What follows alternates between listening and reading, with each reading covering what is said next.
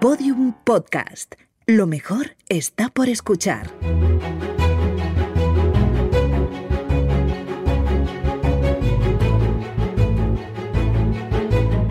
Historia de España para selectividad. Un podcast de Juan Jesús Pleguezuelos.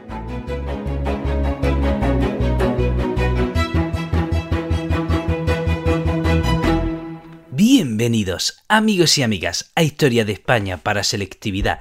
Mi nombre es Juan Jesús Pleguezuelos, soy profesor de Historia de Instituto y desde los estudios centrales del cuarto de mi casa mando un caluroso abrazo a todos esos estudiantes de segundo de bachillerato que están luchando, que están bregando con esa difícil empresa que es segundo de bachillerato. Ánimo, queridos estudiantes, yo estoy con vosotros. Antes de empezar con el programa, recordarte que este episodio lo puedes escuchar desde la aplicación de Podium Podcast, en la que vas a tener acceso a un montón de podcasts de muchísima calidad. También decirte que tienes disponible el libro de apuntes que acompaña a este podcast. El enlace lo tienes en mis redes sociales. Bueno, empecemos con el programa. Yo ya sé que los que sois de letra, lo que vamos a hablar hoy en buena medida ya os lo sabéis, porque lo visteis el año pasado en primero de bachillerato en Historia del Mundo Contemporáneo. Ya estudiasteis la Primera Guerra Mundial y la Revolución Rusa. ¿Verdad? ¿Verdad que los que sois de letra estáis diciendo ahora mismo, ¡buah! Esto ya me lo sé, o estoy oyendo. Bueno, vamos a recordar algunos conceptos. La Primera Guerra Mundial va de 1914 a 1918. ¿Y qué sucedió? ¿Qué sucedió? Que el presidente del gobierno en aquel momento, Eduardo Dato, declaró a España neutral. España se declaró neutral. La Primera Guerra Mundial, por entonces llamada la Gran Guerra. Recordemos que al inicio, la Primera Guerra Mundial fue una contienda entre países europeos. Había tres bandos, la Triple Alianza, Alemania, Austria e Italia contra la triple entente Reino Unido, Francia y Rusia. Y el presidente del gobierno decide que España no va a estar con ningún bando y España se declara neutral. Y se declara neutral principalmente por dos motivos. Está aislada diplomáticamente. Vamos a ver, durante 20 años durante los 20 años previos a la Primera Guerra Mundial, se habían ido eh, tramando estas alianzas en Europa. Por un lado la Triple Alianza y por otro lado la Triple Entente. Y España se había quedado fuera de ese juego de alianzas, por lo tanto no pintaba nada. Eh, eh, ahora que ya habían estallado, ahora que ya había estallado el conflicto, que, había, que se había desatado la tensión, España no pintaba absolutamente nada. Entonces, por un lado, España estaba aislada diplomáticamente. Pero es que por otro lado, España no tenía nada que hacer en esa guerra.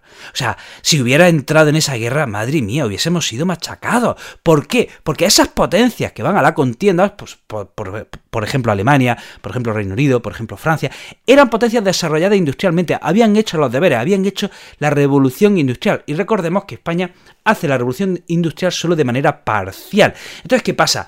Eh, tenía incapacidad militar.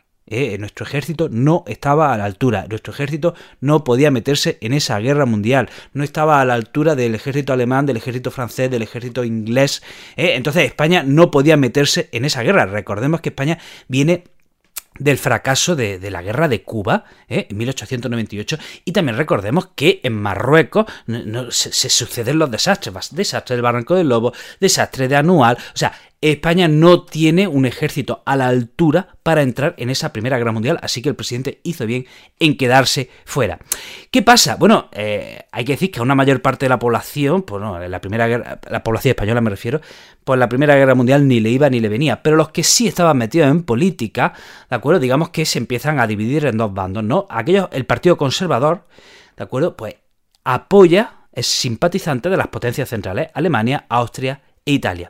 Y los partidos más tendentes a la izquierda son simpatizantes de la Triple Entente, Reino Unido, Francia y Rusia. Y luego hay un grupo ideológico que considera que esta guerra, o sea, eh, no hay que ir con ningún bando. O sea, hay un grupo que considera que no hay que ir con ningún bando, que los dos bandos son malos, malísimos. Anda, ¿eh? Venga, a ver, ¿quiénes? ¿Quiénes consideran que, ni, que, todos son malos. ¿Quiénes consideran, eh, en España, bueno, en España y en Europa en general, ¿Qué grupo considera que no hay que apoyar a nadie? Porque eso es una guerra eh, entre, entre élites, entre burguesía, entre, entre autoridades.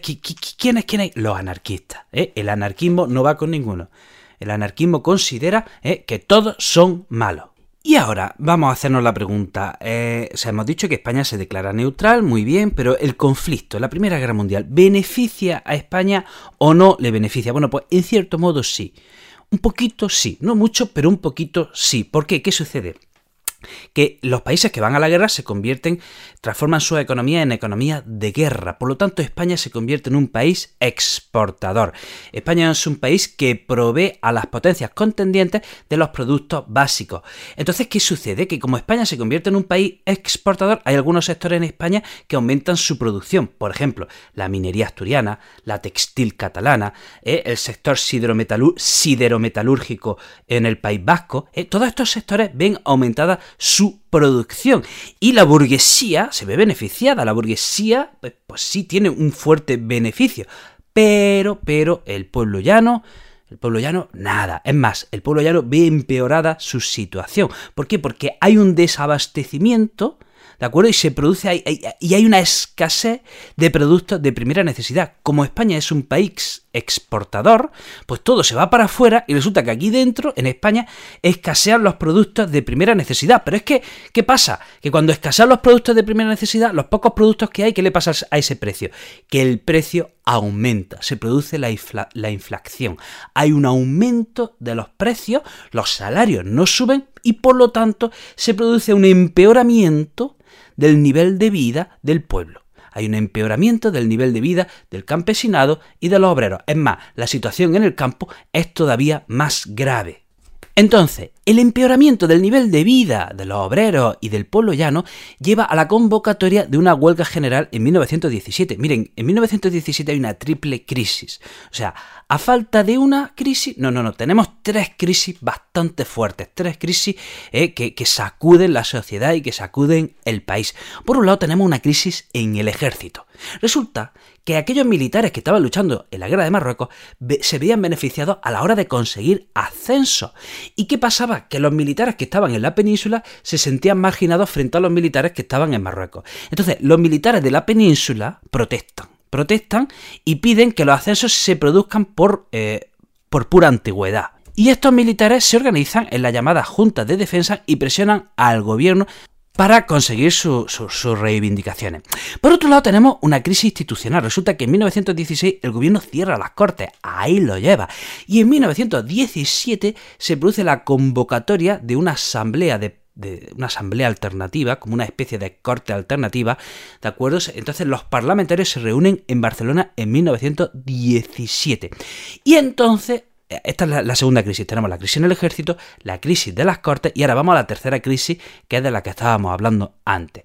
Se produce un empeoramiento del nivel de vida de los obreros y entonces se produce la convocatoria de una huelga general. UGT, la CNT y el PSOE eh, se unen para esa, la convocatoria de esa huelga general, pero hay que decir que esa huelga es, eh, es aplastada y sofocada por el ejército. Entonces volvamos a lo que hemos hablado antes de la economía. Vamos a ver, eh, la Primera Guerra Mundial benefició a España en términos económicos. Lo de beneficio vamos a ponerlo, bueno, con muchos matices. Ya lo hemos explicado antes. España se convierte en un país exportador, varios sectores ven aumentada su producción, la burguesía sí consigue beneficios, aunque tenemos que señalar lo que hemos dicho, que el pueblo llano no, no, no se beneficia. El pueblo llano, es más, tiene un empeoramiento de su calidad de vida porque faltan productos de primera necesidad, suben los precios, se produce la inflación, los sueldos no suben, etcétera, etcétera, etcétera. Pero la economía, la Primera Guerra Mundial sí fue una oportunidad para la economía. ¿eh? Por eso, porque España se convierte en un país exportador. Muy bien. ¿Y esto cuándo termina? Pues cuando termina la Primera Guerra Mundial. Cuando termina la Primera Guerra Mundial, España deja de ser país exportador. Entonces, entre 1920 y 1923 se produce una crisis. Se produce una crisis y muchas empresas empiezan a quebrar ¿De acuerdo? Muchas empresas que se estaban dedicando a exportar productos a Europa, ahora que eh, ya terminó la guerra, pues ya no se demandan esos productos, por lo tanto esas empresas quiebran y sube el paro, sube el paro. Y ahora vamos a hablar de la Revolución Rusa. En 1917 se produce la Revolución Rusa y hay que recordar que eh, la, Revolución Rusa en el fondo son dos revoluciones. Hay una revolución en febrero de 1917, que es una revolución burguesa, y luego hay una, otra revolución en octubre de 1917, que es a la que siempre nos referimos. La Revolución de octubre de 1917 es la Revolución bolchevique o Revolución comunista, ¿de acuerdo? Y esa es la revolución que acaba triunfando, la revolución de octubre de 1917.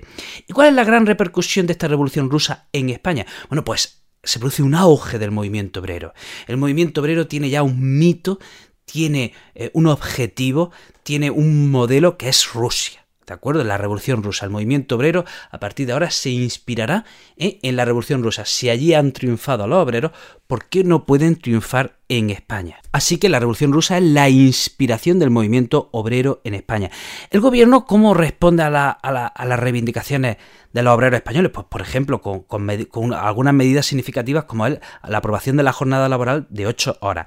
Y hay tres acontecimientos en España que sí son un eco directo, que sí son una consecuencia directa de la Revolución Rusa en España. Por ejemplo, en Andalucía se produce el llamado trienio bolchevique, que va de 1918 a 1920, en el cual, bueno, pues se producen ocupaciones de tierra, los campesinos ocupan tierra, se colectivizan eh, numerosas tierras, y esto es lo que se llama el trienio bolchevique. También en Cataluña tenemos la violencia narcosindicalista. ¿eh? Grupos anarquistas empiezan a cometer actos terroristas contra las autoridades y a estos grupos anarquistas también se les combate con violencia de manera que hay choques violentos en Cataluña entre anarquistas, entre los que le combaten y bueno, pues eso acaba siendo una situación muy, muy violenta. Y atención, este dato me parece bueno, muy muy relevante, quédense con esto, porque es importante ya para el resto del siglo XX. En 1919 en Rusia se crea la Tercera Internacional, y la Tercera Internacional de alguna manera era una organización para subvencionar y controlar los partidos comunistas de todo el mundo para exportar la revolución rusa fuera de Rusia. Entonces, hemos dicho, en 1919 en Rusia se crea la Tercera Internacional y en 1920 en España se funda el Partido Comunista Español. ¿Eh? Repito, 1919 en Rusia se crea la Tercera Internacional para exportar la Revolución Rusa al resto del mundo y así, y, de manera que había que financiar partidos comunistas de, de todo el mundo y en 1920 se produce la fundación del Partido Comunista Español. Bueno, hasta aquí el programa de hoy. Espero que les haya resultado interesante. Te recuerdo que este episodio lo puedes escuchar desde la aplicación de Podium Podcast. También decirte que estoy hiperactivo en redes sociales que puedes seguirme en todas ellas. En YouTube, Facebook, Instagram y TikTok soy el profesor inquieto. Y en Twitter soy el profe inquieto. Ahí vas a tener el enlace del libro de apuntes que acompaña a este podcast. Querido amigo, querida amiga, te mando un abrazo enorme, enorme, enorme, enorme, enorme y nos vemos en el próximo programa. Todos los episodios y contenidos adicionales en podiumpodcast.com. También puedes escucharnos en nuestros canales de Spotify, iTunes, iBox y Google Podcast y en nuestras aplicaciones disponibles para iOS y Android.